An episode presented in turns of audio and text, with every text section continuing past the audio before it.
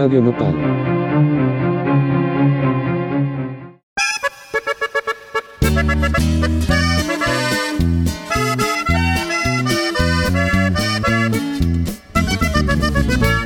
Una troca salió de Durango a las dos o tres de la mañana.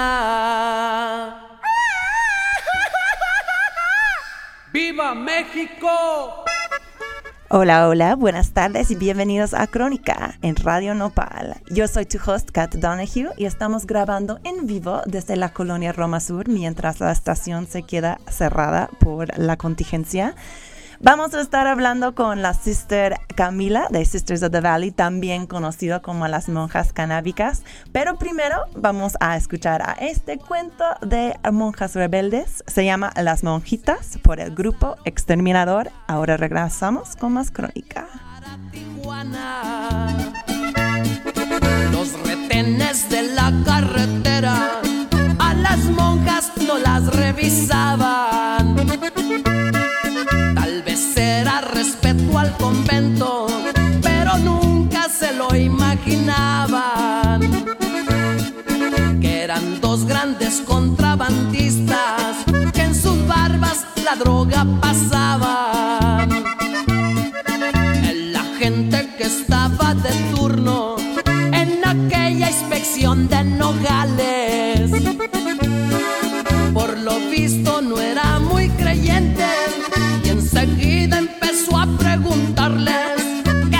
Dónde venían y qué traían, dijo el jefe de los federales. Muy serenas contestan las monjas, vamos rumbo de un orfanatorio y las cajas que ve usted en la droga son tecitos y leche de polvo destinados para los huerfanitos y si usted no lo cree, pues ni modo.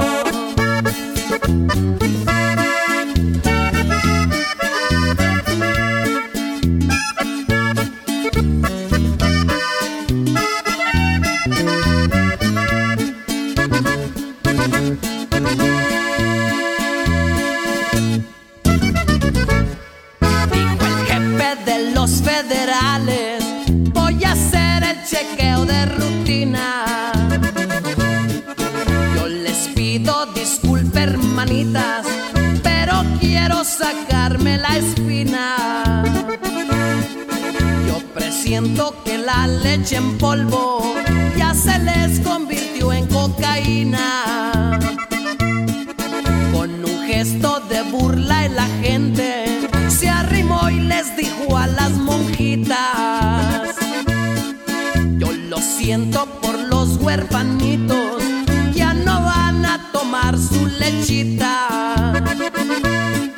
Ahora díganme cómo se llaman, si no es mucha molestia, hermanitas.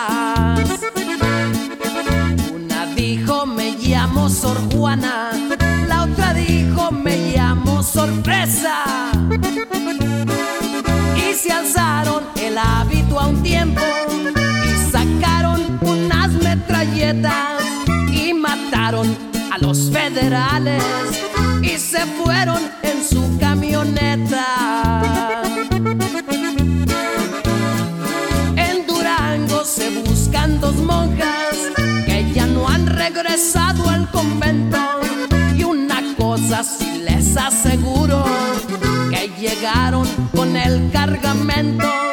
Por ahí dicen que están muy pesadas y que viven allá en Sacramento. De Durango salieron dos monjas a las dos o tres de la mañana.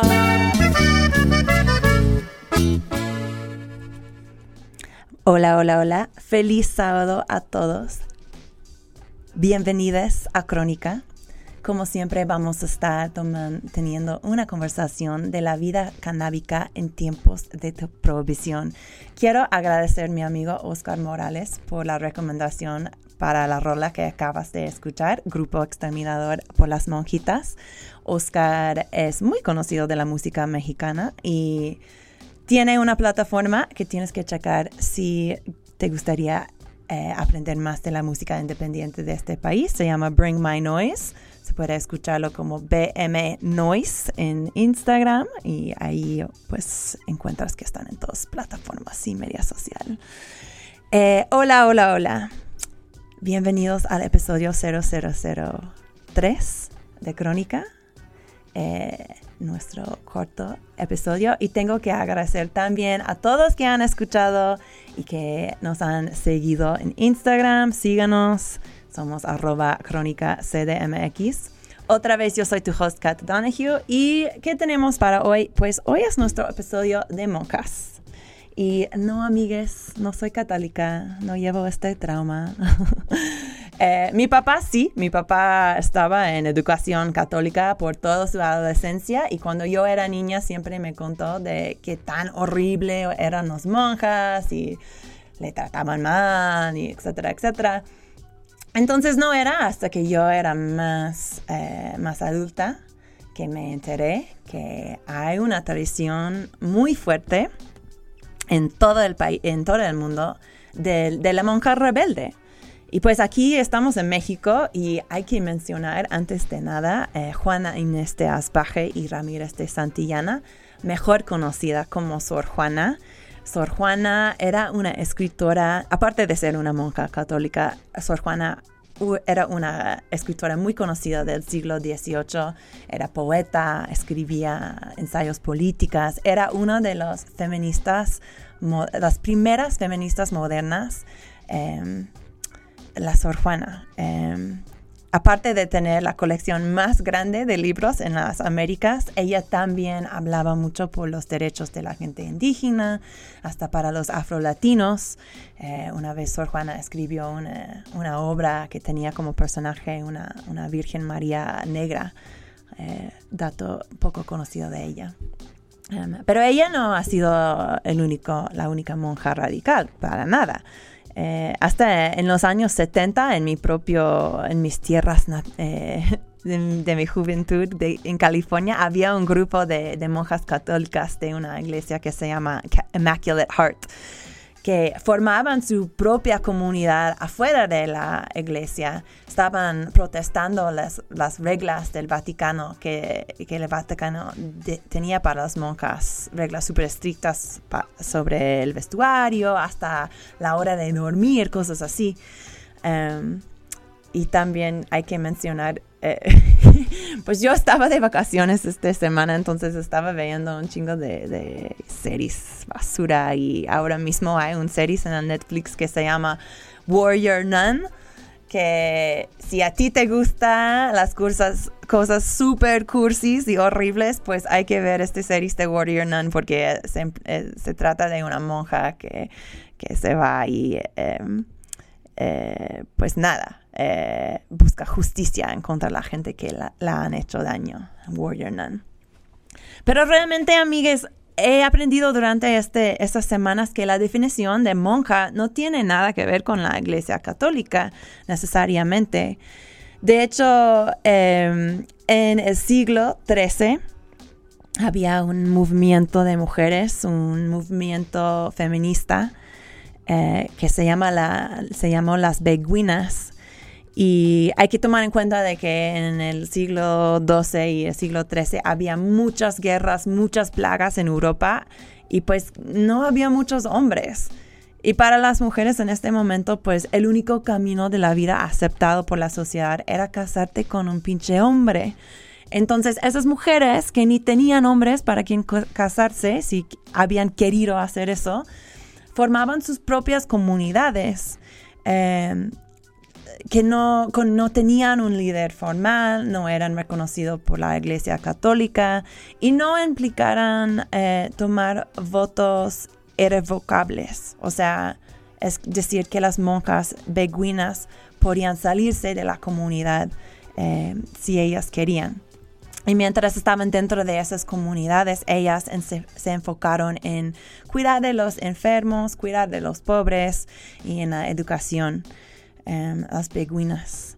Y de hecho, The Sisters of the Valley eh, esta organización de que vamos a hablar hoy eh, está basado en este legado de las beguinas, de esas mujeres que formaban sus propias comunidades para enfocarse en el trabajo social y en la educación.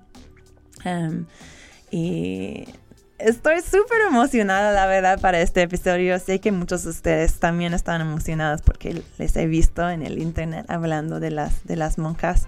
Pero yo quería, quería tener las Sisters de the Valley eh, aquí en Crónica para que ellos, ellas pueden hablar de cómo usan la marihuana para profundizar una hermandad que suena increíble y, cómo utilizan a la marihuana para promocionar el salud de, todos los mexicanos. Em, ya, y voy a presentar a mi invitada, pero primero, como introducción a ella, eh, quería tocar una canción. Eh, eh, yo escribí a las hermanas en la semana para pedir su ayuda con sus rolas canábicas favoritas. Eh, para tocar aquí en Crónica y me mandaron una lista muy linda. Vamos a estar tocando varias de ellas. Y vamos a empezar con el primero que estaba en la lista, que era una rola de Manu Chao que se llama Welcome to Tijuana. Ahora regresamos con más Crónica. Welcome to Tijuana. Tequila, sexo, marihuana. Welcome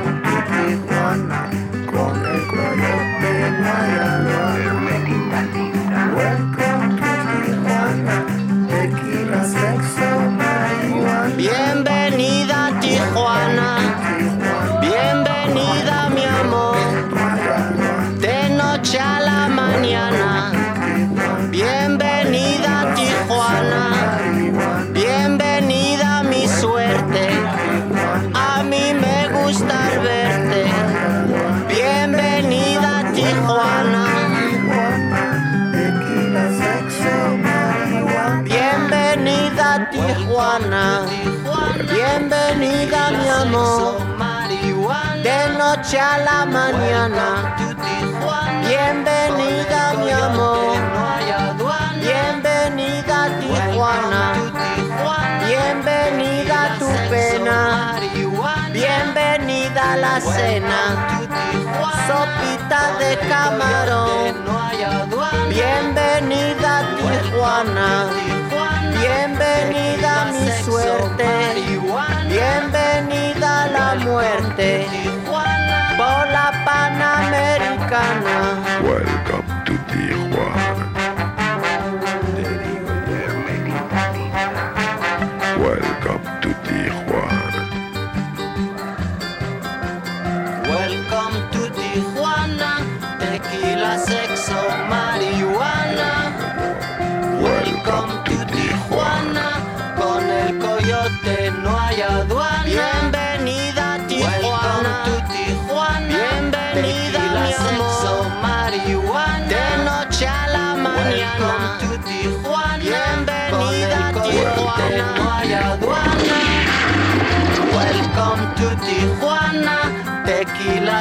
Tequila, sexo, marihuana.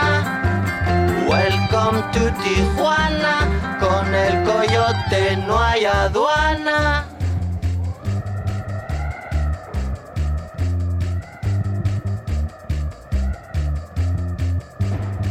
será difícil dar con su domicilio.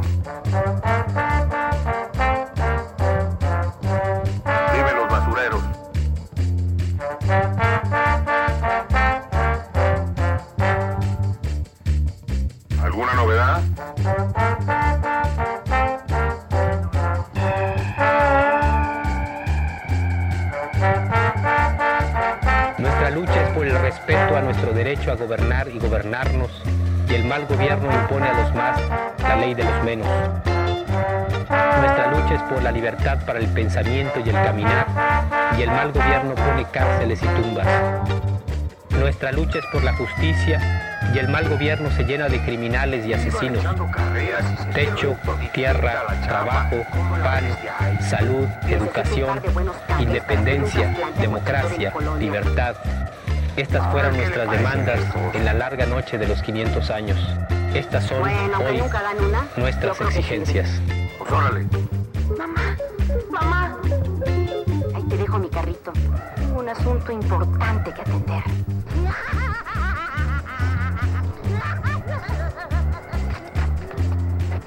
Dame un café.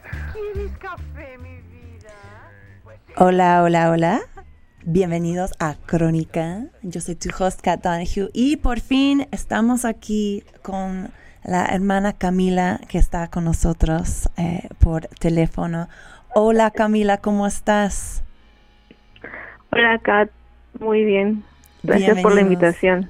Oh my gosh, no, gracias por aceptar la invitación. La verdad, no he estado tan emocionada para un episodio para mucho tiempo. Eh, entonces, tú tienes tu maestría en ciencias económicas. Eh, tengo entendido que estás haciendo o hizo tu doctorado en ciencias sociales en el área de estudios regionales, ¿es cierto? Sí, actualmente estoy haciendo el doctorado. Increíble, increíble. Estoy muy interesada en saber cómo te trajo eh, tus estudios a todo esto de ser monja, pero primero te quería preguntar, yo mencioné una de mis monjas favoritas, eh, favoritas en la introducción de la historia. ¿Quién es tu monja favorita de todos tiempos, si sea de ficción o de la vida real? ¿Quién es? Ah, es la misma que tú, Kat. Sor Juana. Obvio, tiene que ser Sí. Sor Juana. ¿Tienes un texto favorito de ella? Ah, no un favorito, pero me- no, no tengo uno favorito. Ah, hay varios. No podré elegir uno. Ya, ya, ya, perfecto. Va. Pues antes de empezar a contarnos todo este cuento de los Sisters of the Valley, eh, quería saber un poquito de tu fondo. ¿Tú vienes de una familia católica? Ah, no. No, ah, yo vengo de una familia cristiana. Ah, ok, ok, ok. Entonces, eh, ¿cómo es para ti cuando te pones este, o sea, cómo es estar en México con este hábito puesto? O sea, para ti como caminando en la calle y así, como la gente tiene una reacción a, tu persona, a las personas de ustedes. Sí, pues ah, se podría decir que mis papás fueron la primera generación de cristianos. Ah, sus abuelos fueron católicos, entonces sus abuelos y padres fueron católicos, entonces sí estoy familiarizada con la religión católica. Yo asistí a una, en la secundaria fui a, a un, a un colegio de monjas. Entonces, este, pues estoy familiarizada con esa religión. Eh, porque mi abuelita, mi bisabuela, pues eh, seguía esa tradición y, y pues respetábamos, no respetábamos todos. Ah, pero sí, este, pues fue ahorita, cada, siempre que lo pienso, ah, pues también causa impacto en mí. Este es algo que todavía estoy como, pues, de cierta manera asimilando, porque yo entiendo que estamos en un país pues con una fuerte tradición católica.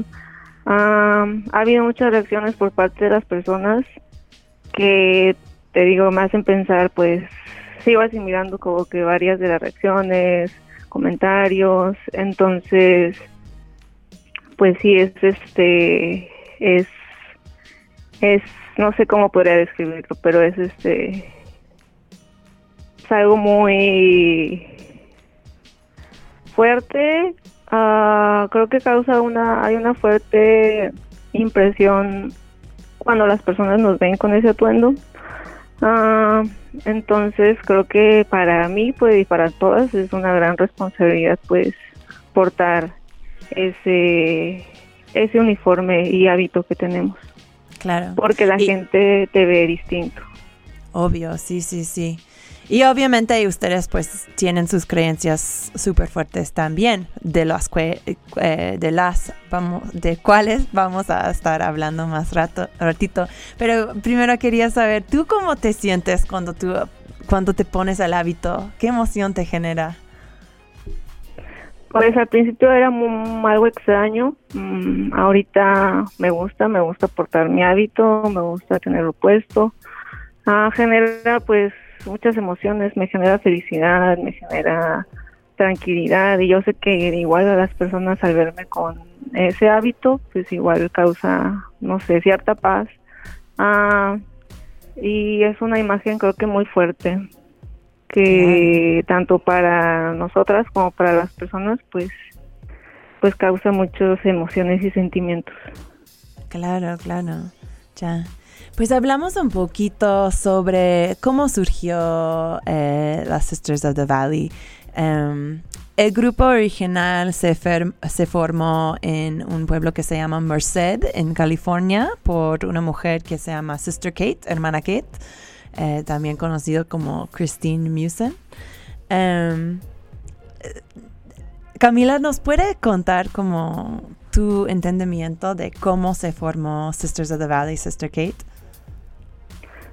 Sí, ah, pues ah, sí, ah, Sisters of the Valley, Sister Kate mm, es- formó Sisters of the Valley, mm, ah, se formó exactamente en 2016 aproximadamente, pero Sister Kate es una mujer de negocios, pues que toda su vida se ha dedicado a estudiar negocios, se dedicó a los negocios, vivió un tiempo en Ámsterdam. Ah, después de un divorcio, mm, se mu- muda a California y prácticamente pues regresa a vivir a, California y se queda sin nada. Ah, regresa a vivir pues a California en la ruina, está en la ruina. Entonces, ah, ella pues como mujer de negocios de que en ese entonces era aproximadamente 2000, 2005, 2006, ah, pues la industria del cannabis estaba creciendo en California, entonces se empezó a involucrar ah, en la industria. Primero tuvo un dispensario, en ese entonces solamente pues era para uso medicinal y sabes solamente trabajaba en colectivos, entonces creó un colectivo donde atendía a personas, exclusivamente a personas con enfermedades terminales.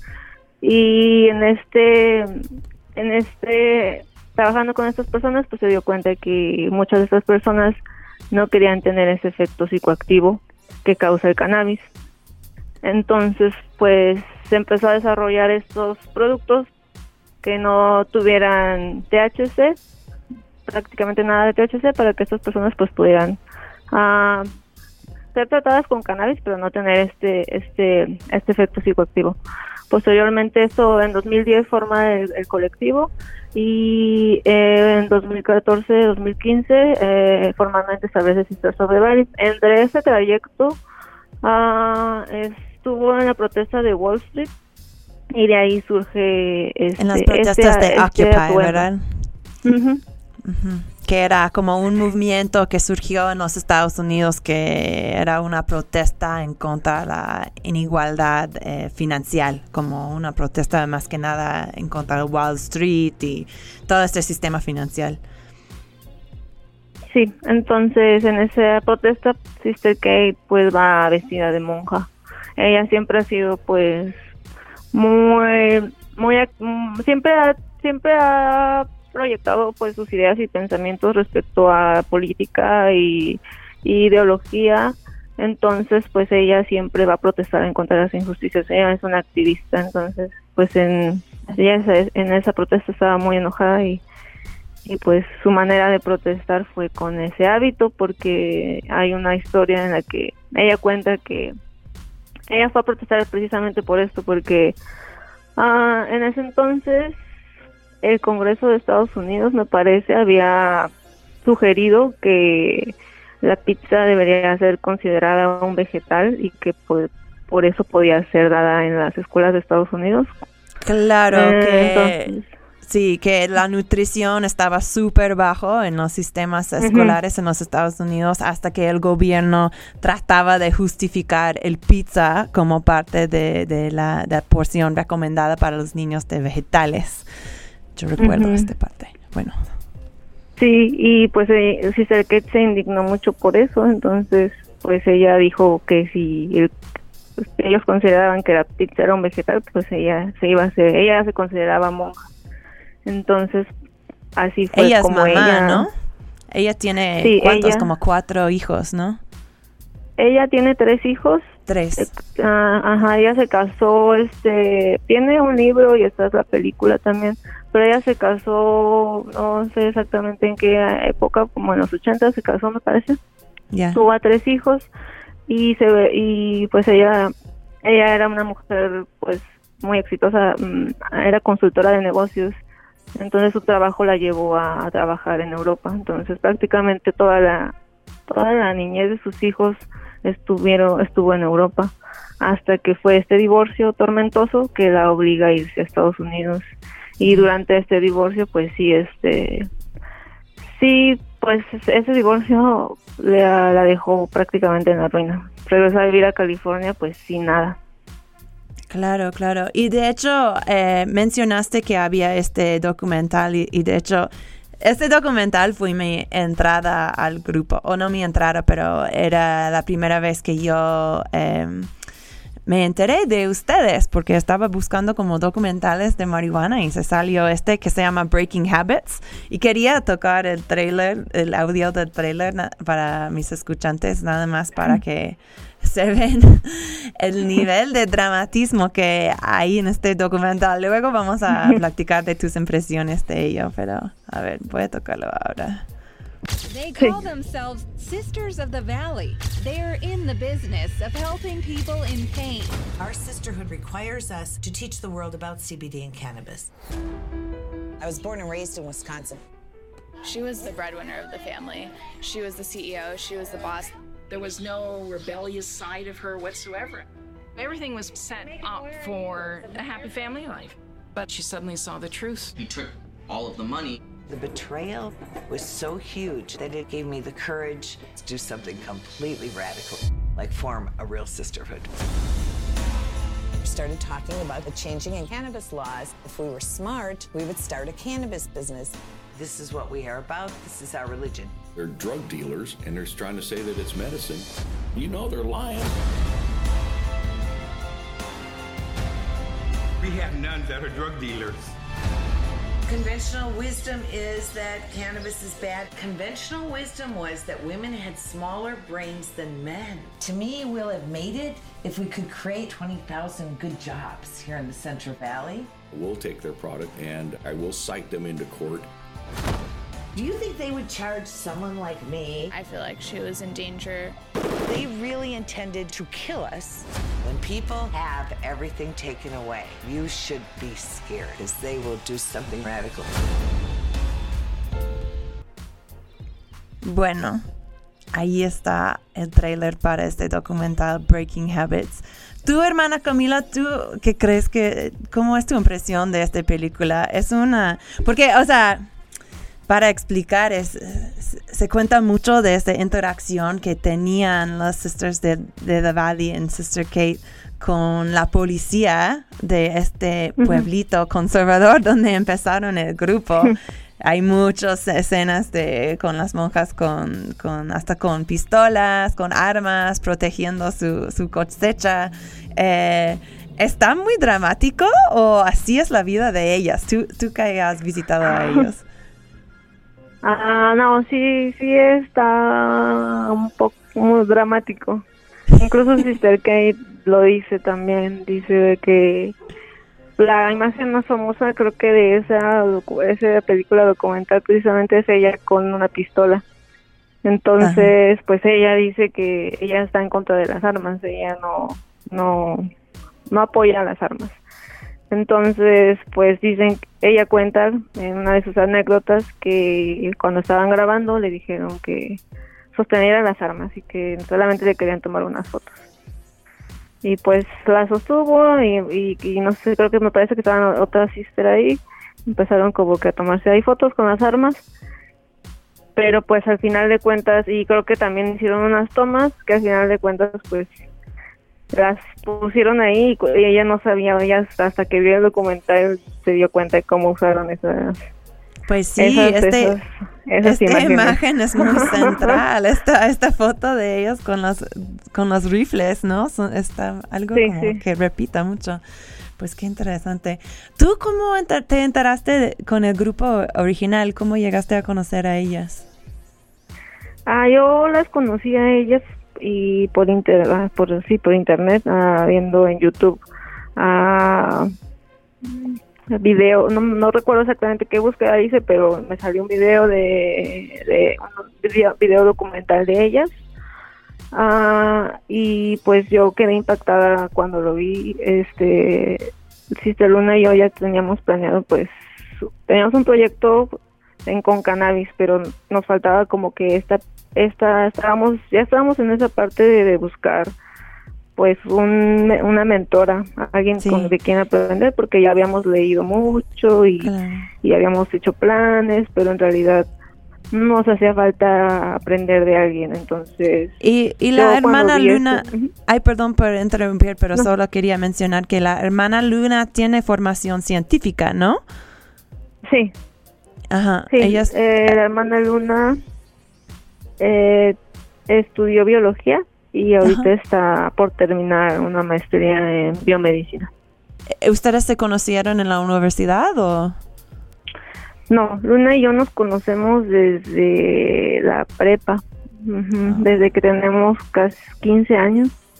Increíble. Nos Entonces tenían este plan de, de formar un negocio de, de marihuana aquí en México y, y pensaron que tal vez esas monjas tenían algo para ofrecer, o sea, de inspiración o, o de cosas logísticas, ¿verdad?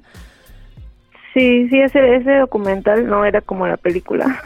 Ah, era pues más, hablaba más de cómo interactuaban ellas con la planta, que trabajaban con ciclos lunares, que era una comunidad de mujeres.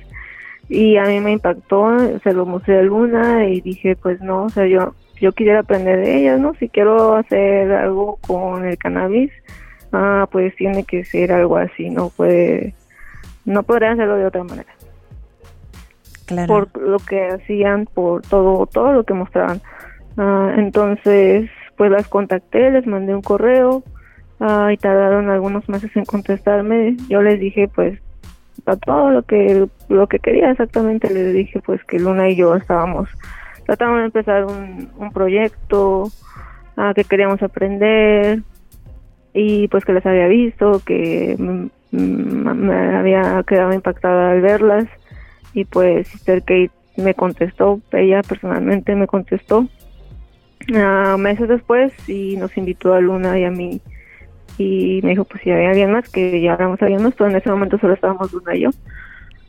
Y nos invitó pues a la granja, nos dijo que fuéramos, que estuviéramos el tiempo que quisiéramos y que y pues que ella nos iba a recibir. Ahí en California, en Merced. Sí, en Merced. Perfecto. ¿Y qué, qué fue tu impresión primera cuando llegaste ahí, ahí a Merced, a, a la granja de ellos?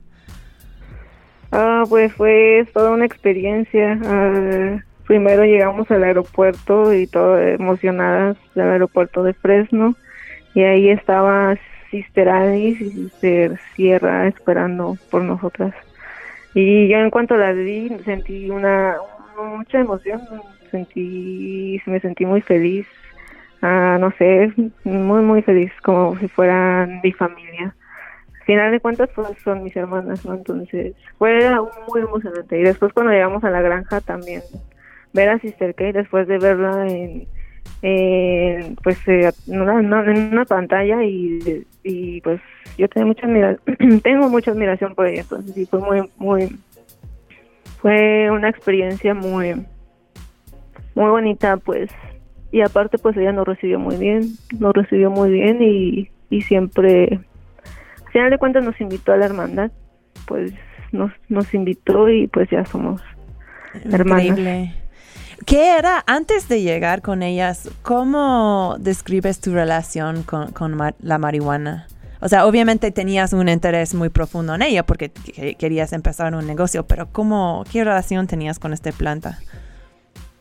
Ah, pues antes de antes de, de Sisters of teníamos, como te comento, ya este proyecto como enfocado en cannabis y antes de ese proyecto, antes de definirlo como cannabis, Luna y yo teníamos pues un proyecto ya desde antes empezando pensado de, de plantas, de extractos de plantas medicinales, por la formación que tenía ella, por la formación que tengo yo, ah, pues quisimos, siempre tuvimos como que ese deseo de tener un proyecto, un proyecto y trabajar independientemente, haciendo algo que nos gustara y que eh, pues que, que fuera trascendental, que pudiera tener un propósito o ayudar a alguien. Y pues así encontré, pues conecté eso con el cannabis, pero mi relación personal con el cannabis, pues pues sí tiene, ya tengo una, ya una, una larga relación con el cannabis. Increíble, increíble. Eh, ¿qué, ¿Y qué dirías a alguien que, que, que, dice que todo este de monjas, todo este del ciclo lunar y de la, del, del hábito y todo eso, que es un, una, un chiste para vender CBD? Pues yo siempre digo que esas personas pues solamente dicen eso porque no no saben exactamente lo que hacemos. Solamente se guían por las imágenes y pues si ven a una mujer vestida de monja vendiendo marihuana, ¿no? Entonces la primera impresión pues obviamente es eso, ¿no? Ah, pues alguien que quiere llamar la atención vestida de monja fumando marihuana, ¿no? Qué, novedad. Pero pues creo que no, creo que este si leyeran y pues si pues sí, si leyeran sobre nosotros, pues se darían cuenta que el proyecto que pues que desde que empezó este proyecto pues tiene nació con un propósito, nació es un es un proyecto, es un estilo de vida y no es algo que solo estamos haciendo por llamar la atención. Ah, ya es parte de nuestra vida, ah, es parte de pues de nuestra creencia, mm, el hecho de estar vestidas así y exponernos, pues pues creo que no es algo que hace cualquiera. Ah, sí nos exponemos a pues a críticas, a burlas, a muchas cosas, ¿no? Pero al final de cuentas mm, creo que con lo que con lo que hemos hecho y lo que hemos demostrado, ah, pues pues no, solamente que no, no, no, les diría otra cosa más que pues ah, tal vez le llegan un poco más de lo que hacemos. Claro, claro. Y que ah, mencionaste que sí, eh, que sí hay votos de, de, ser un Sister of the Valley. ¿Puedes hablar un poquito más específicamente de qué se tratan estos votos?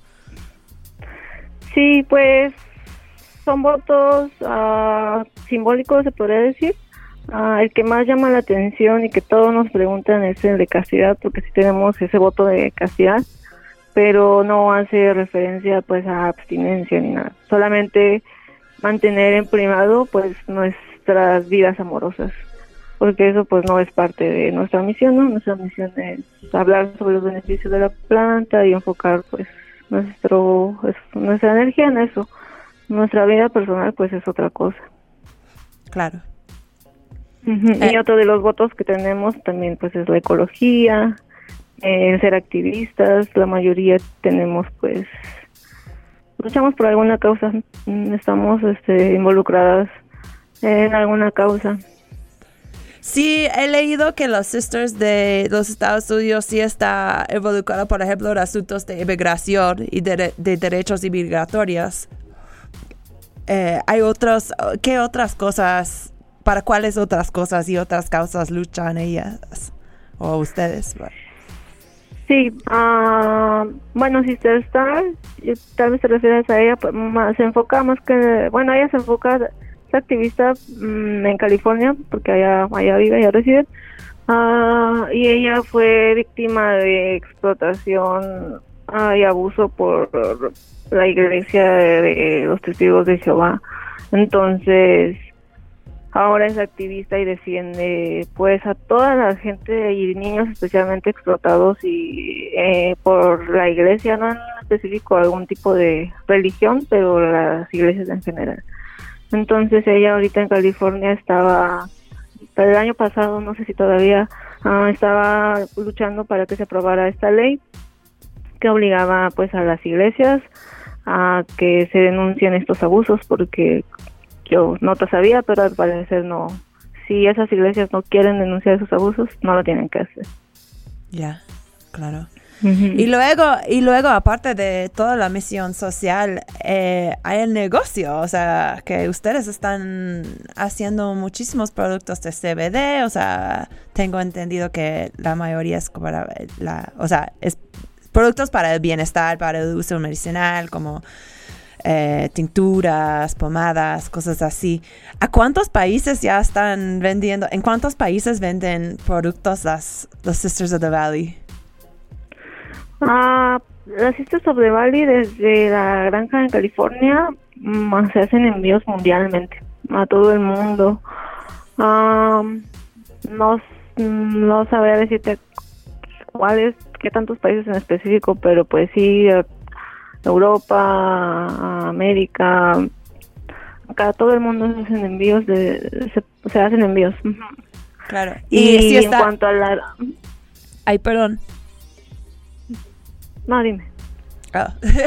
Iba a decir, sí, sí, yo, eh, para la gente que están escuchándonos desde, desde México, ¿cómo pueden pedir los productos de ustedes? Ah, sí, nos pueden escribir por a nuestras redes sociales o también este en México están disponibles en, en Tulio. En Tulio. Ah, claro un, sitio de web. Ya, perfecto. Va, pues vamos a tomar un break musical y luego regresarnos a hablar más sobre cómo es la vida para las hermanas aquí en, México. Eh, pero sí, primero quería tocar una canción que otra vez mi amigo Oscar Morales de Bring My Noise me recomendó cuando escuchó de, nuestros planes de tener este episodio. Y es rock and roll por unas monjas eh, de los años 60 de aquí en México. El grupo se llama eh, Las Hermanas Misioneras Catequistas Guadalupanas, también conocido como Las Monjitas a Gogo. Esta es una canción que se llama Un hombre y algo más. Ahora regresamos con ustedes en Crónica.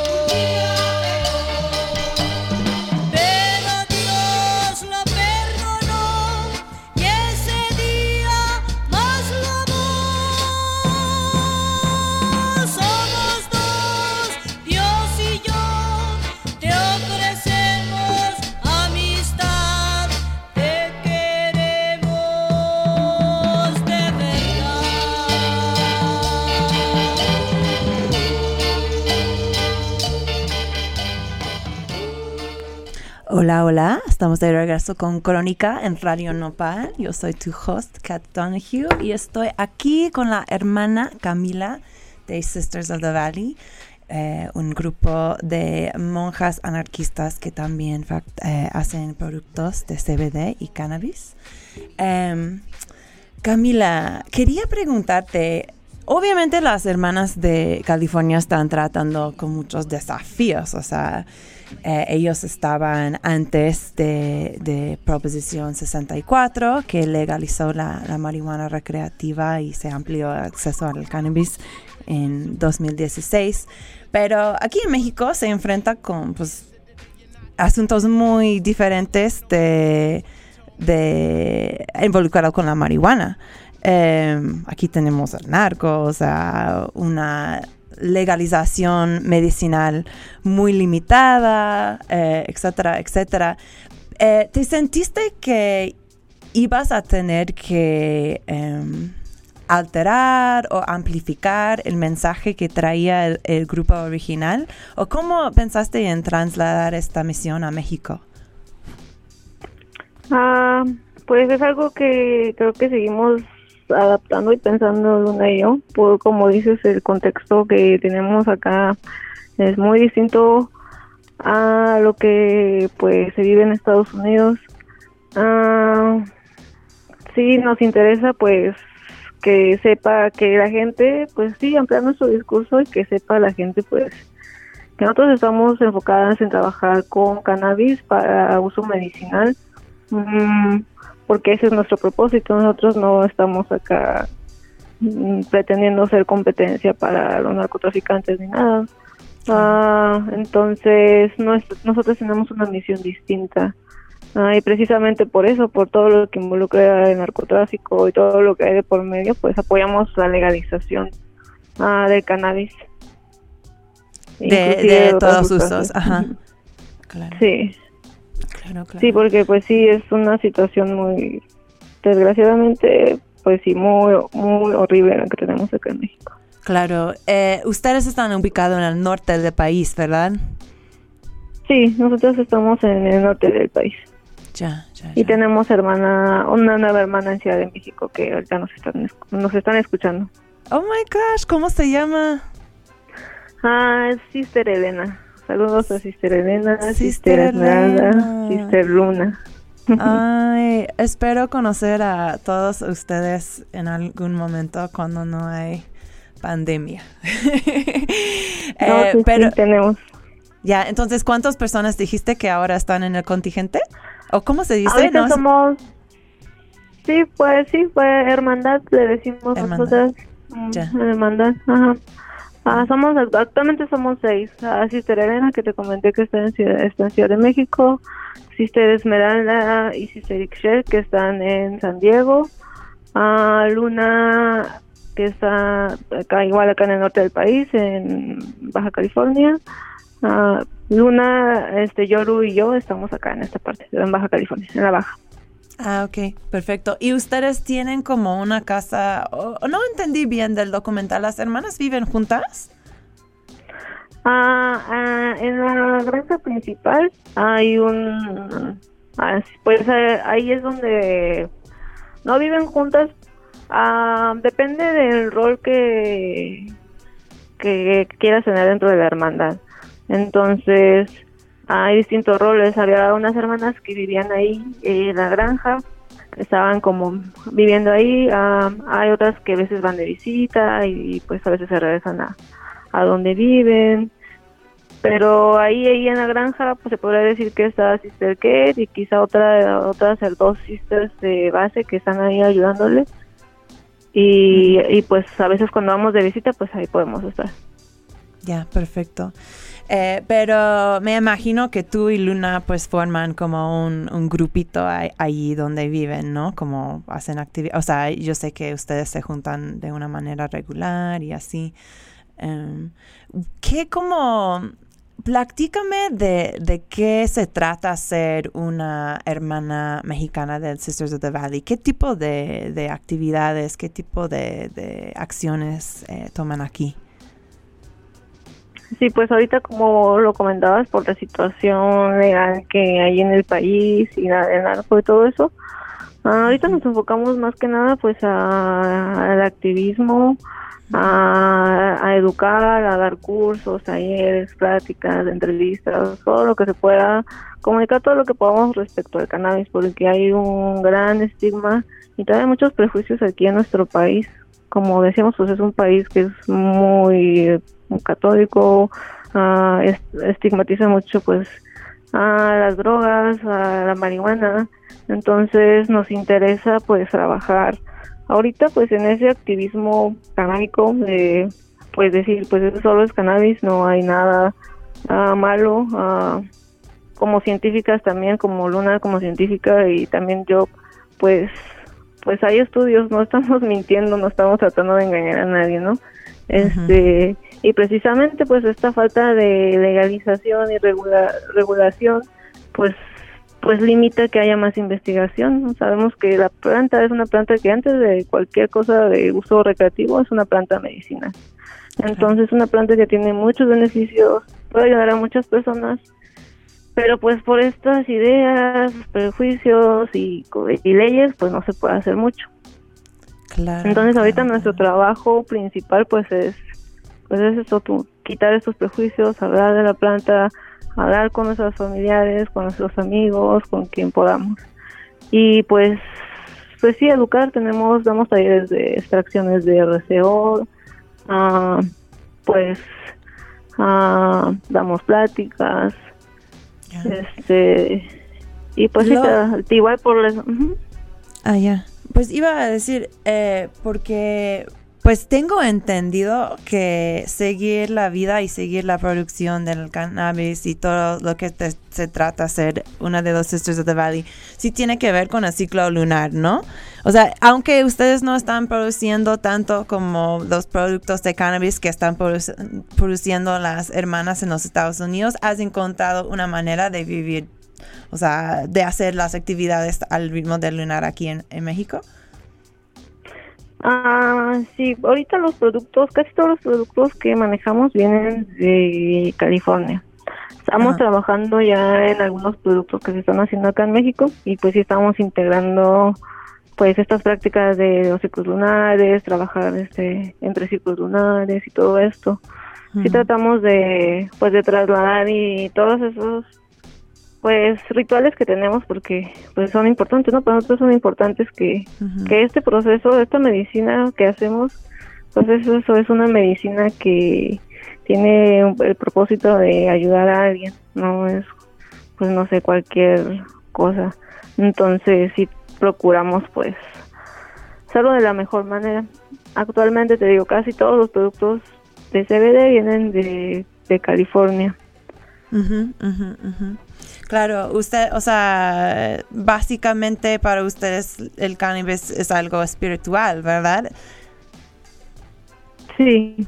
Ajá. Sí, sí. ¿Tenías esta creencia, o sea, era algo que sentiste antes de, de llegar a este grupo? Ah, pues como te decía hace rato, ya mi relación con el cannabis tiene ya mucho tiempo. Ah, pues yo la yo cuando empecé a consumir cannabis, quizá fue como a los 18 años la primera vez. Ah, y ya cuando me movía aquí a Baja California, vine aquí a Baja California, ah, pues estaba en, no sé, me, me moví, me cambié de, pues de, hubo un cambio muy drástico eh, en mi vida en ese entonces. Entonces, pues yo sí me sentía mu- pues muy triste, tenía ah, depresión, ansiedad, mucho insomnio y pues prácticamente cuando me tuve que venir a vivir acá y hacer ese cambio, pues empecé a consumir cannabis regularmente. Antes no lo hacía y pues lo hacía precisamente por eso, por más que nada por el insomnio y esas esas cosas. Pero sí, mi primer contacto que tuve desde que yo supe siempre ha sido, pues, me ha gustado investigar y saber, pues, las cosas. Entonces, antes de consumir yo ya había hecho una investigación, pues, de cannabis y, y todo eso. Claro, claro. Perfecto. Gracias. Eh, vamos a tomar un, break musical. Que, quiero tocar una de las otras rolas que ustedes me mandaban de parte de playlist. Eh, esta canción se llama Weed Sex TV por Problemas Inesta. ¿Por qué, qué eligieron, esta rola? Esta rola es muy especial para toda la hermandad. Ah, esta rola ah, fue hecha y es interpretada por nuestra hermana Oli, Oli Problemas. Oli Problemas ah, es una de nuestras hermanas que vive en Los Ángeles y pues ella es cantante y radica en Los Ángeles y pues es una de las hermanas pues sí que queremos mucho entonces esta canción hay un video también por si después lo quieren ver eh, donde ahí salen una de nuestras hermanas No, wow. Para, ¿es, ¿Es para este misma rola el video? Sí. Sí es muy bonito sí Ah, lo voy a checar inmediatamente. Padre, pues aquí, eh, aquí es Weed Sex TV por problemas Inesta.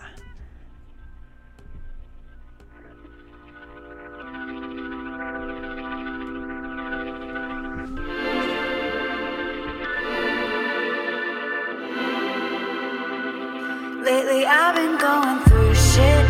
All the things I love seem to defeat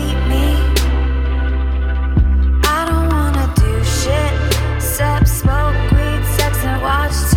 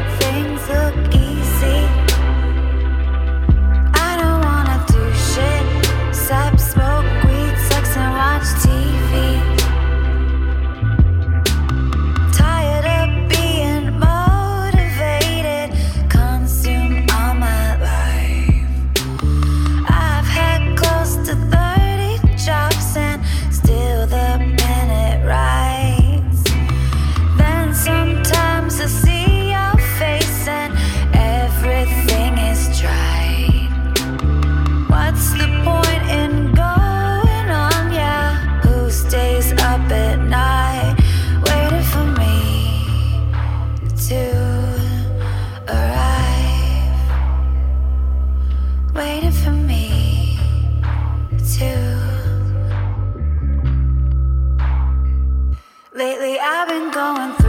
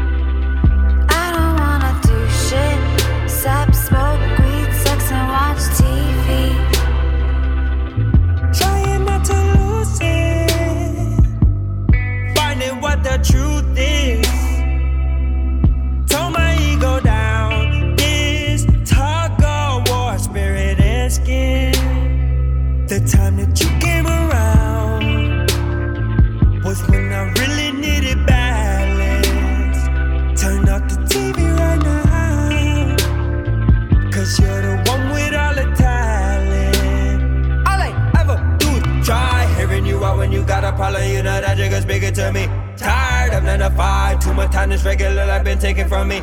I gotta slide when a lawyer coming like medication for me. I take a ride, I am so over this week. Lately, I've been going through shit. All the things I love seem to defeat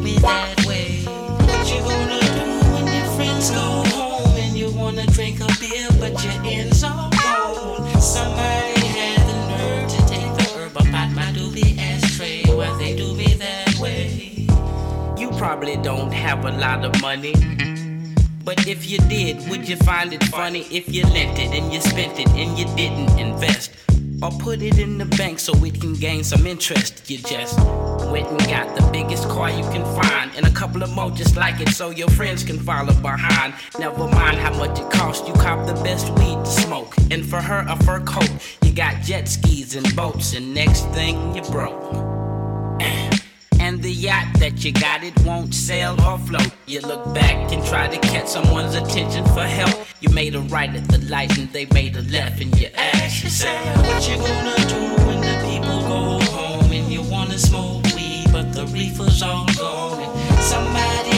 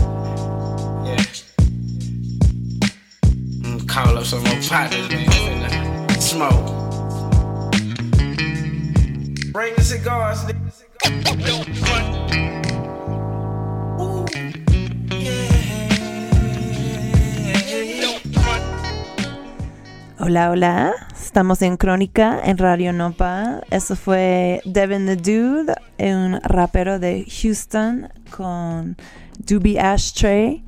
Em, me di cuenta luego, luego que las dos canciones estas se tratan de usar marihuana para sobrevivir tiempos difíciles. Eh, no lo había planeado, pero se me hizo un, sentimiento muy bonito.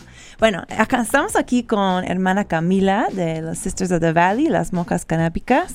Em, había un parte de, Breaking Habits, este documental del grupo de California, eh, en que hay un güey que está hablando de, estamos en la época módulo T de esta ciencia de marihuana. No sé si usan esta frase aquí en, México, pero Model, era uno de los primeros carros, creo. Entonces, como estamos en las primeras partes de este el desarrollamiento de ciencia canábica. Y creo que, o sea, parte de eso es que nuestra educación promedia sobre esta planta, o sea, del público en general, pues a veces tiene huecos. Eh, ustedes son muy involucrados con este proceso de educar a la gente sobre el cannabis. ¿Qué me puede decir del conocimiento de esta planta promedio en México ahora mismo, hermana Camila?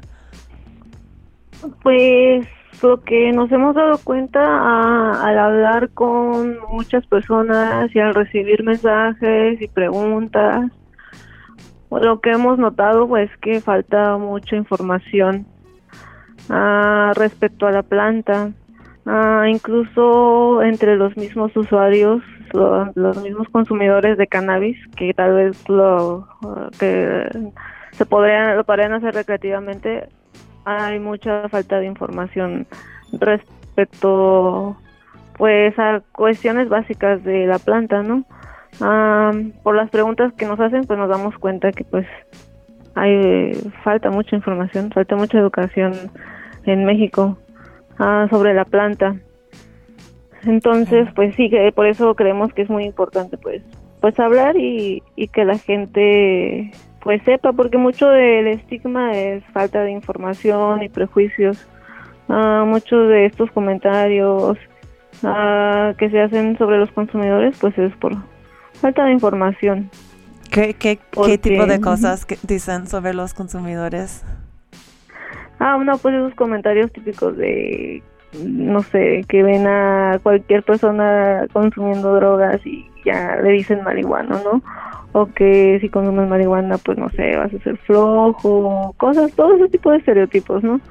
Ah, que si eh, que no eres productivo.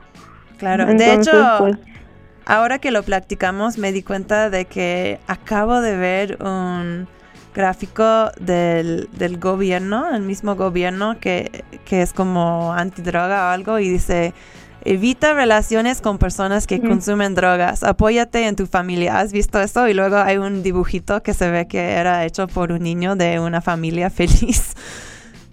Sí, sí lo vi y precisamente ayer, no sé cuándo lo sacaron, ayer o antier lo sacaron y este hay un colectivo uh, que lo corrigió y yo lo estuve compartiendo ahí en mis sí, yo creo que yo, yo, también lo compartí, creo que lo vi en tus redes. Y ahora dice, lo tengo aquí, ahora dice, evita, convive con personas, wait, no, perdón, dice, convive con personas que consumen drogas, también son tu familia. Así debería de ser. Ah. Pues obviamente los consumidores de drogas tienen familia, o sea, ¿qué, qué tipo, o sea, qué mensaje? Me quedé muy... pero sí.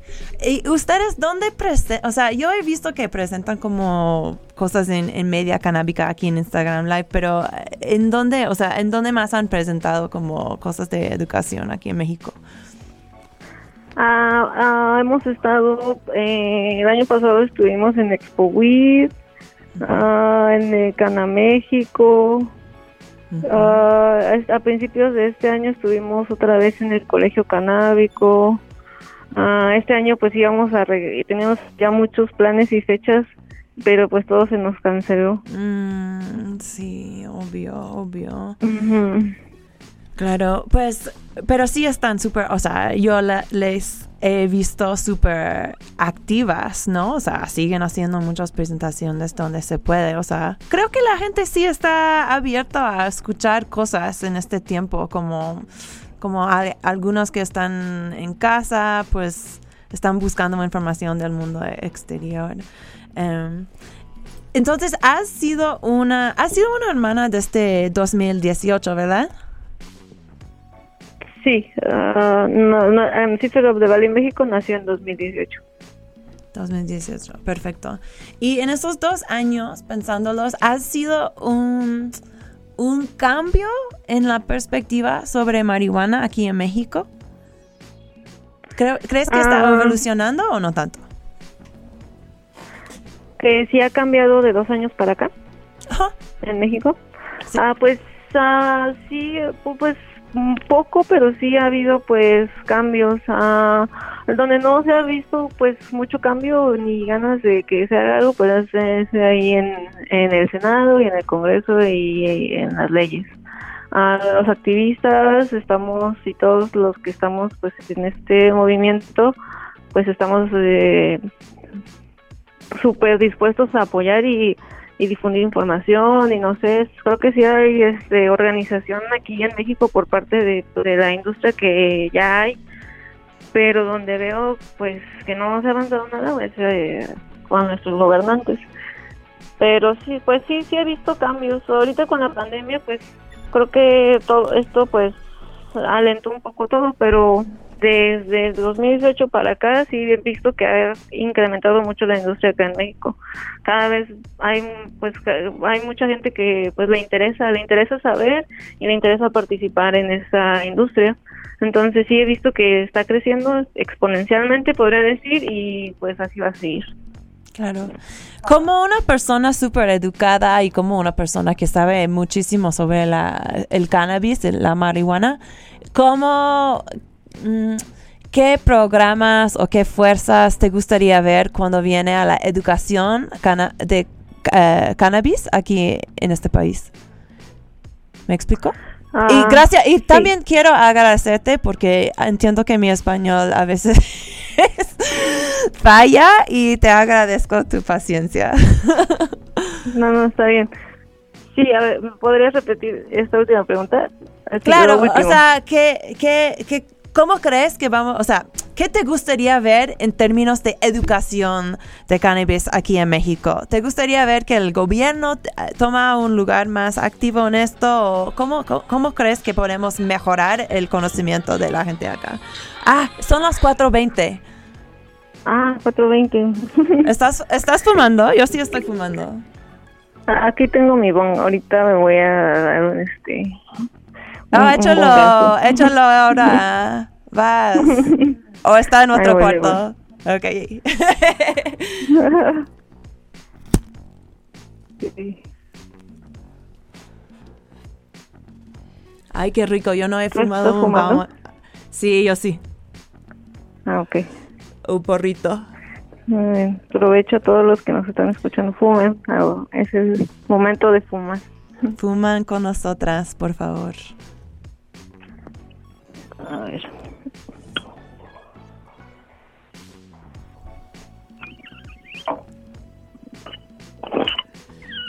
Ay, sí se escucha. ¿Lo escuchó? Sí. Qué padre. Bonito.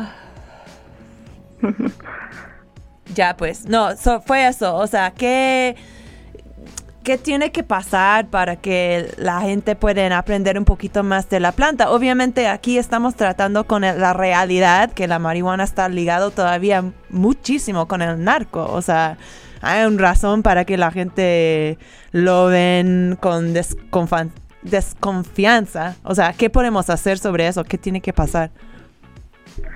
Ay, pues este problema es, yo lo veo muy complejo. Mm, Este problema del narcotráfico pues está ligado bueno, con sí. la violencia, con muchos problemas sociales que tenemos. Entonces, mm, pues primero hace falta mucha educación entre la población y pues identificar pues pues estos la raíz de los problemas ah, el narcotráfico existe porque no porque hay pobreza porque no hay oportunidades entonces eh, pues yo creo que pues hay que pensar más allá de de lo que vemos.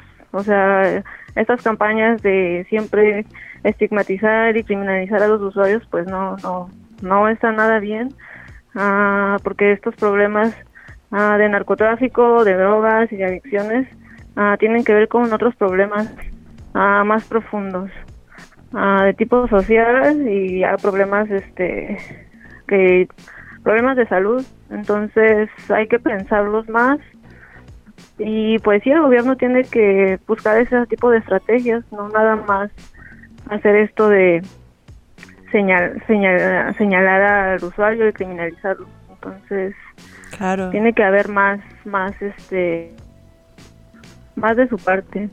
Claro, claro. Oye, ¿qué es el lugar menos esperado donde te has encontrado eh, dando educación canábica a alguien? Mm, el lugar menos esperado.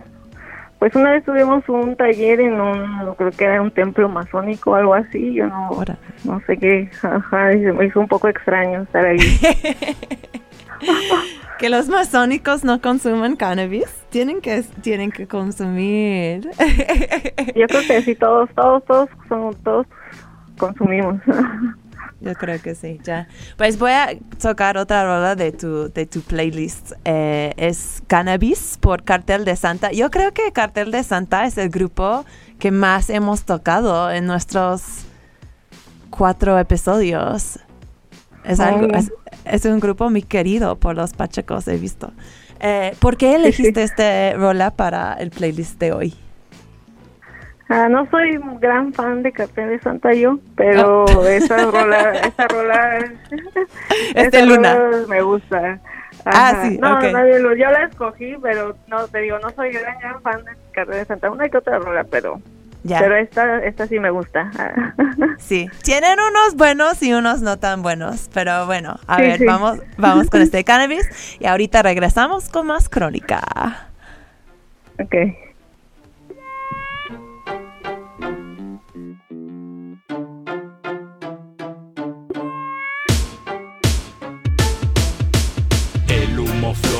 Me tranquiliza. Si es alto el efecto, tal vez me dé risa. Mi mente aterriza siempre a la deriva. Quiero ir hasta arriba, cannabis sativa. El humo flota y me tranquiliza. Si es alto el efecto, tal vez me dé risa. Mi mente aterriza siempre a la deriva. Quiero ir hasta arriba, cannabis sativa. Tu espíritu danza en mi habitación. No existe razón pa' que venga el bajón. Alma de mi tierra, vas marcando el son. De alientos sedientos, de extrema pasión. Situación que reclama ecos en mi cerebro a pesar del mareo. No me siento enfermo, quiero continuar con el momento eterno que me lleva hasta el cielo. Fuera de este infierno en el que gobierno el viaje de la serpiente. Envuelta en papel, sabes diferente. Pero eso no importa, no soy exigente. Llenaré mis pulmones hasta que revienten. El humo flota y me tranquiliza. Si es alto el efecto, tal vez me dé risa. Mi mente aterriza siempre a la deriva. Quiero ir hasta arriba, cannabis sativa. El humo flota y me tranquiliza. Si es alto el efecto, tal vez me dé risa. Mi mente aterriza siempre a la deriva. Quiero ir hasta arriba, cannabis sativa. Dicen que tu esencia va acabando con mi vida, mientras que mi boca se queda sin saliva. Yo tengo una duda, cannabis sativa. ¿Será esto cierto? Yo pienso que son mentiras desde la primera vez. He seguido siempre fiel, con los ojos muy muy rojos, pero nunca con estrés. Sigue siendo ilegal y yo creo que sin razón he visto morir más gente a causa del alcohol. Tal vez tú no entiendas lo que dice mi rima. Tal vez tú no sabes que es cannabis sativa. Cannabis sativa es una esencia sagrada. Cannabis sativa es lo mismo que marihuana. El humo flota y me tranquiliza. Si es alto el efecto, tal vez me dé risa. Mi mente aterriza siempre a la deriva. Quiero ir hasta arriba. Cannabis sativa. El humo flota y me tranquiliza. Si es alto el efecto, tal vez me dé risa. Mi mente aterriza siempre a la deriva. Quiero ir hasta arriba, cannabis sativa. El humo flota y me tranquiliza. Si es alto el efecto, tal vez me dé risa. Mi mente aterriza siempre a la deriva. Quiero ir hasta arriba, cannabis activa. El humo flota y me tranquiliza. Si es alto el efecto, tal vez me dé risa. Mi mente aterriza siempre a la deriva. Quiero ir hasta arriba, cannabis activa.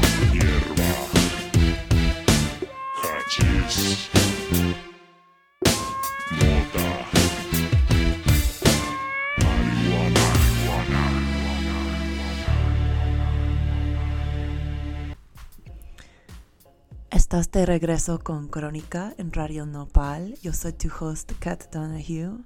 Y seguimos acá con nuestra invitada especialísima, la hermana Camila de Sisters of the Valley, también conocido como las monjas canábicas. Hermana Camila, siempre me da mucha curiosidad saber esto de, de mis invitadas. ¿En dónde aprendiste por la primera vez del cannabis? O sea, ¿quién era la primera persona para hablarte de esta planta? Yo vivo no lo, no lo tengo, pero yo veo, sí, tengo como que ese recuerdo vago que lo escuché en alguna vez por, por parte de mi abuela, ah, diciéndole, no sé, a, un- a una persona alcoholizada, o te digo que era un marihuano. Entonces, pues ahí yo creo que, pues así, con ese tipo de, de, de comentarios, yo creo que escuché esa, esa palabra y ya posteriormente pues en la escuela con pues con mis amigos y así pero pero un recuerdo vivo no lo que los recuerdos que tengo es que siempre escuché malas referencias acerca de la planta por parte pues de, mis, mi abuela más que nada. ¿Y dónde, dónde fue la primera vez que, o sea, cómo fue cambiando este tu perspectiva sobre la planta? Ah, pues ah, había escuchado de la planta, había escuchado de, drogas. Ah, otro de mis recuerdos es que en, la, en mi secundaria ah, había hubo varias exposiciones que hacíamos entre nosotros así de, de varios temas y recuerdo que en alguna alguna trataron drogas y marihuana pero pues siempre eran como que ese tipo de malos comentarios no ya posteriormente cuando pues crecí más ah, y pude pues saber más ah, yo me moví viví en California ah, me moví a California cuando tenía como 15 años 14 15 años 16 años más o menos. Entonces pues ahí ya estaba estaba en California en otra cultura ah, donde pues la marihuana era muy normal era ¿En qué parte de California estabas? en San Bernardino Ah, ya. Ujú. Y pues en ese entonces tenía 16 años y pues entre mis compañeros de, de high school pues pues sí, ya ahí ya era otro ambiente, ¿no? Y ya yo creo que muchos ya consumían marihuana. Yo no llegué a consumir marihuana hasta que tenía 18 años, me parece. 18 años. ¿Cuándo fue la primera, o sea, debajo de qué condiciones fue la primera vez que fumaste? Ah, esa primera vez recuerdo que estaba con una amiga y a mi amiga, a mi amiga y a mí nos invitaron a ver a una banda ensayar. A mi amiga este, antes estaba saliendo con un chico de esa banda, nos invitaron a ver su ensayo y pues ahí estuvimos en el ensayo y todo. Ah, después mi amiga se fue, se fue con ese chico y yo me quedé ahí con todos sus amigos y Con pues empezaron, pachecos. ellos tenían, ajá, y, y empezáramos ahí a platicar y todo y sacaron, tenían ahí su planta, yo nunca había visto plantas, ni había visto marihuana, nada sabía, no había visto nada de eso. ¿Eso fue la- el Este- primer día? ¿El, el primer día Sí. que fumaste viste una planta? ¡Wow! Sí, vi la planta y me dijeron, ¿quieres fumar? Y yo dije, bueno, pues siempre sí, este, fue la oportunidad porque no, a mí no se me había dado la oportunidad, yo no había buscado como que marihuana ni nada, como que dije, pues dio esta oportunidad dije, pues sí, sí, quiero probar. Y creo que, este, creo que hay ellos. algo, eh, creo que hay algo que, que ocurre cuando ves la planta, ¿sabes? Porque cuando ya ves la planta y está todo lindo y bonito y así, eh, no puedes em, tener este mismo, no sé si es miedo o desconfianza con, con la sustancia. ¿Me explico? Más o menos. Sí, sí, sí, pues sí fue una experiencia, este, sí fue toda una experiencia. Mm, Fumé con ellos y, y, pues sí, fue la primera vez que fumaba, entonces me puse súper pacheca. ¿La primera vez? Sí, pues sí, sí, era mi primera vez. Y ya después regresó mi amiga, pero pues ya, ya ni siquiera ya alcanzó a fumar, pues ya nos fuimos, nos tuvimos que ir y nos fuimos.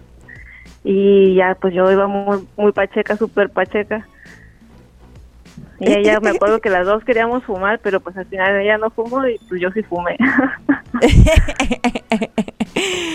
Tú eres la, la valiente. Qué padre. Sí. Em, a ver, pues eh, quiero tocar uno más de tus rolas, creo. Em, sí. Eh, quiero tocar Yo quiero fumar por Cypress Hill. Y, y ¿por qué te gusta esta rola? ¿Por qué querías tocarlo hoy? Ah, pues esta, esta rola, no sé, se me hace muy californiana. Me trae mucho recuerdos de California. Eso sí. Entonces, sí, es como que muy, muy californiano y pues me recuerda pues el tiempo que estuve allá y aunque ya no, no era súper pacheca, allá afuera donde probé la, pues la, la hierba y pues me trae muchos recuerdos esa, esa parte de mi vida allá. Qué lindo. Pues hacemos una visita a California. Este es. eh, ay, perdón. Oh my god. Qué pacheca. Este es Yo quiero fumar por Cypress Hill. Ahora regresamos con Crónica.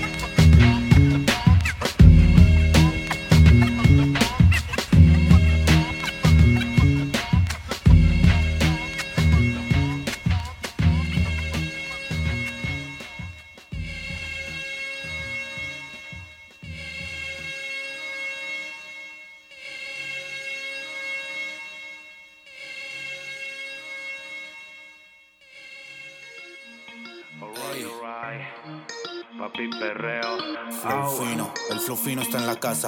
Ajá. Morra, yo saco el joint y que le dio la seca que le compre un boing. Pero que la mitad se la pone al bong. Y yo quiero que su nalga solo haga ping pong. Su prieto el King Kong. Ya yo la vi pasar ahí por la esquina. Siempre la chulean los de la piedra y la heroína. Pero no se deja, de nadie es pendeja. Trenzas en extensiones, microblading en la ceja. Y no sé por qué, cuando me ve a mí, dice que le mama que siempre ando clean. Tú estás bien ricota y eso tú lo sabes. Ella es dulce y fría como un ice cream. Dije que tenía creepy y me dejó en el cuello manchado su lipstick. Ella no toma pero fuma y dijo papi, sácala, boom, yácala. No sé qué significa, no importa. Dije que tenía creepy y me dejó en el cuello manchado su lipstick. Ella no toma pero fuma y dijo papi, sácala, boom, significa, no importa. Rayos saco el joint que le dio la seca que le compre un boing. Pero que la mitad se la pone al bong. Yo quiero que su nalga solo haga ping pong. Su prieto el King Kong. Yo saco el joint que le dio la seca que le compre un boing. Pero que la mitad se la pone al bong. Yo quiero que su nalga solo haga ping pong. Su prieto el King Kong. Ey, la invito pa'l Netflix and chill. Yo sé que te gusta mi flow bella kill. Nena, yo te haré una propuesta indecorosa. Yo regalo hierba, no regalo rosas. La, la- la invito pa'l Netflix and chill. Flow bella, nena, la invito pa'l Netflix and chill. Real, le dije que tenía creepy y me dejó en el cuello manchado su lipstick. Ella no toma pero fuma y dijo papi, sácala, boom, yácala. No sé qué significa, no importa. Le dije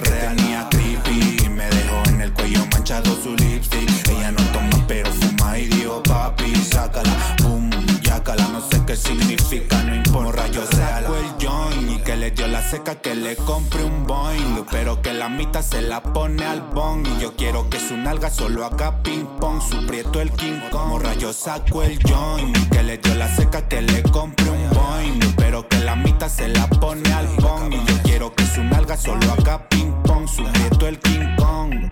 Oye, oye, oye, como siempre y para siempre, no está inmortal. Ey, Arrequín, Luis Arrequín, papi perreo, cabrones, México.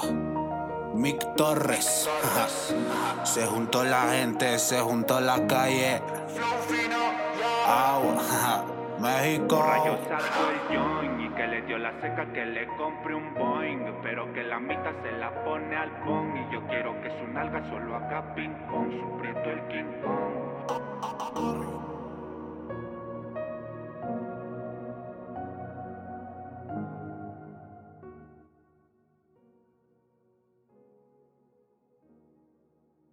Hola, hola, hola. Eso fue el Joint por Mick Torre- Torres, eh, un reggaetonero aquí de la Ciudad de México. Eh, yo me enteré de la música de Mick por su pareja, eh, la cachorra. Eh, por casualidad, la cachorra va a estar, ser una de nuestras invitadas en el próximo episodio de Crónica. De hecho, ella y yo hemos estado eh, probando algunos de los comestibles eh, más ricos eh, de la Ciudad de México. Entonces, pues el próximo episodio que va a ser el primer de agosto, vas a poder escuchar nuestras reseñas ah, con nuestra amiga la Diabla Fire también. Entonces, chécalo. Pero bueno, aquí estoy con la hermana Camila mm, de las Sisters of the Valley, eh, las monjas canábicas. Uh, hemos hablado de muchas diferentes cosas, pero ahora quiero hablar un poquito sobre pues el futuro de qué va a pasar. Eh, me encantaría saber qué visión tienen eh, las hermanas mexicanas of Sisters of the Valley para el futuro de la hermanda- hermandad. Ah, sí, pues lo que nos interesa es crecer, expandirnos ah, y pues que esta información que tenemos y que nos piden pues que sea compartida lo más posible. Ah, nos interesa que pues nuestro mensaje sea escuchado por el mayor número de personas.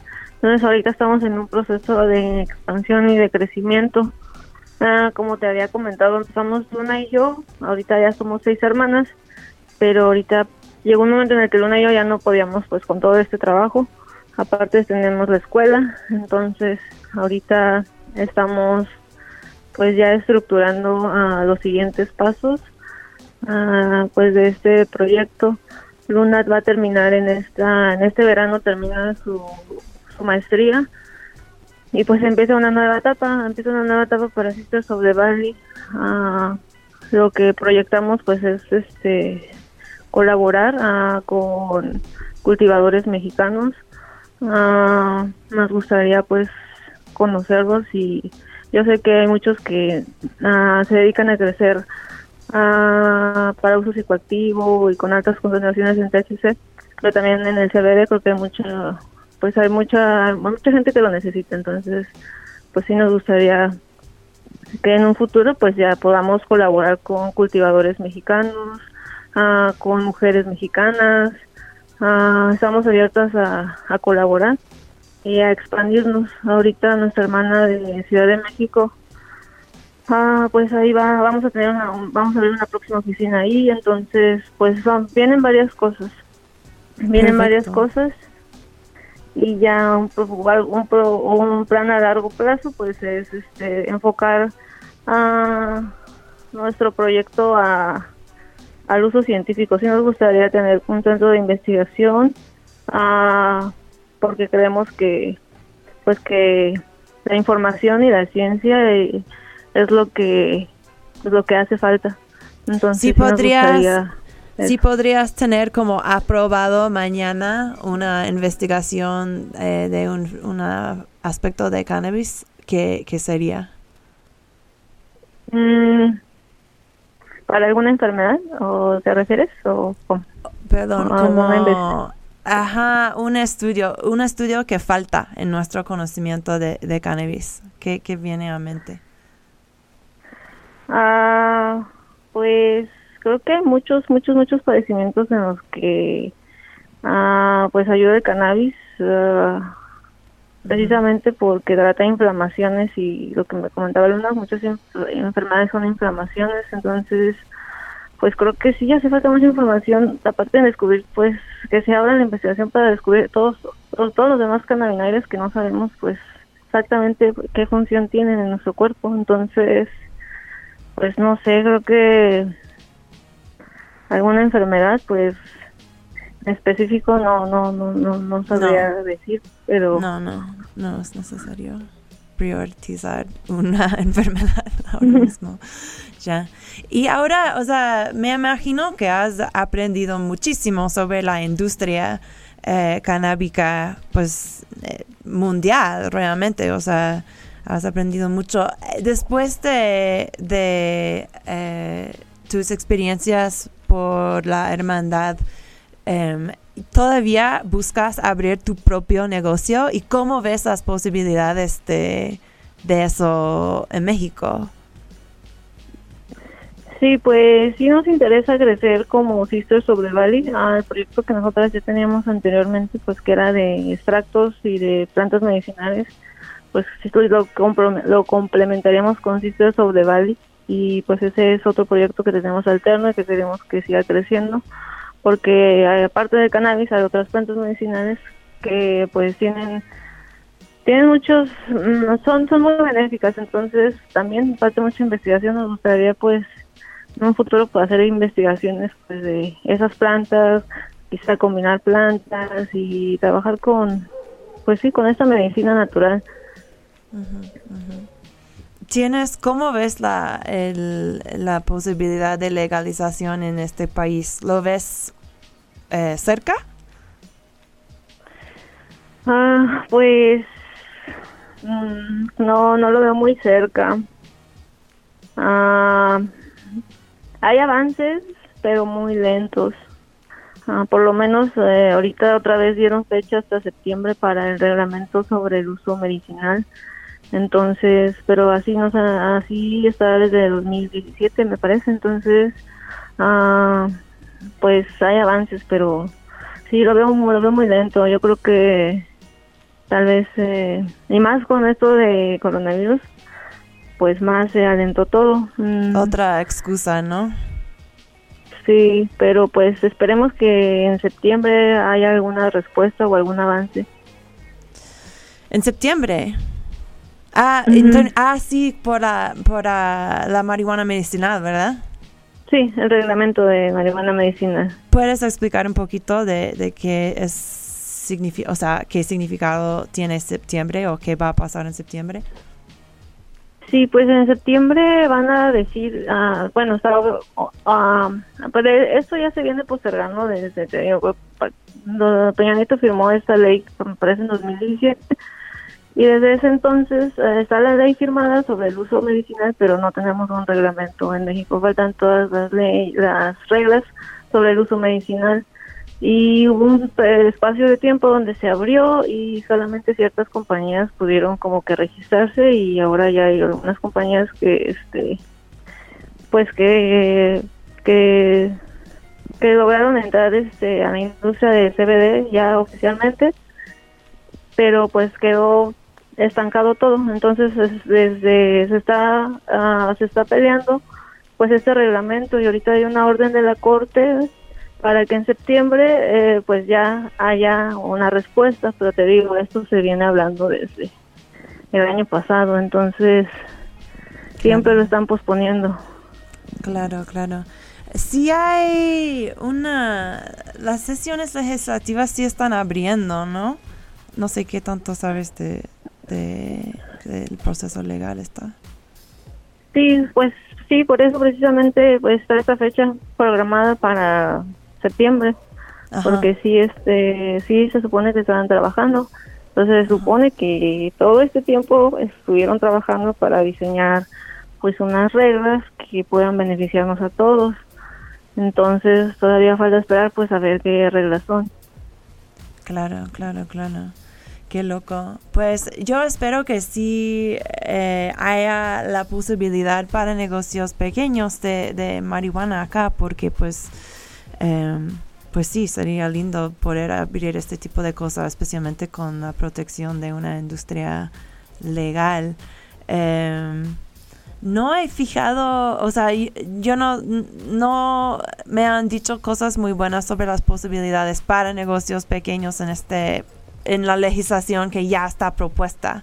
Em, ¿Sabes más de este aspecto de- del plan? Pues este sí vi o vi que sal- sal- salieron algunas propuestas, eh, Mm. se hicieron creo que un par de propuestas en las cuales ninguna de las dos beneficiaba precisamente ni a los productores pequeños, ah, ni a los cultivadores mexicanos, ah, estaba lleno de reglas ah, y cosas que trababan, que pedían, querían pedir un registro, un registro de, todos los usuarios, Oh God, Ah, se sí. estaban estaban ignorando completamente que ya hay hay este hay genéticas mexicanas. Entonces pedían un re- estaban pidiendo registros de semillas. Ah, hay, hay- hay varios este análisis que sacaron ah, sacó uno de Instituto RIA también vi uno con Tulio y otros que explicaban esto que precisamente pues no mm, en la industria ah, los que estamos aquí pero sí no estuvimos de acuerdo para nada con esas últimas dos este propuestas que sacaron porque sí no nos des- desconocían y desprotegían a- al mercado nacional y a los productores que ya están ahorita en México. Ya, ya. Uf, Gracias por eso, gracias por compartir tu conocimiento de, de cómo va a afectar el, el negocio local, toda esta cosa. Ay, pues, hermana Camila, ya casi hemos llegado al fin del show.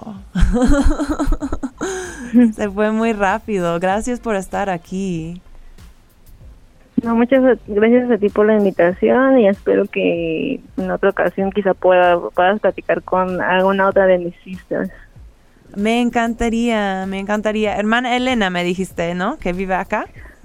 Ajá, Elena está allá en Ciudad de México.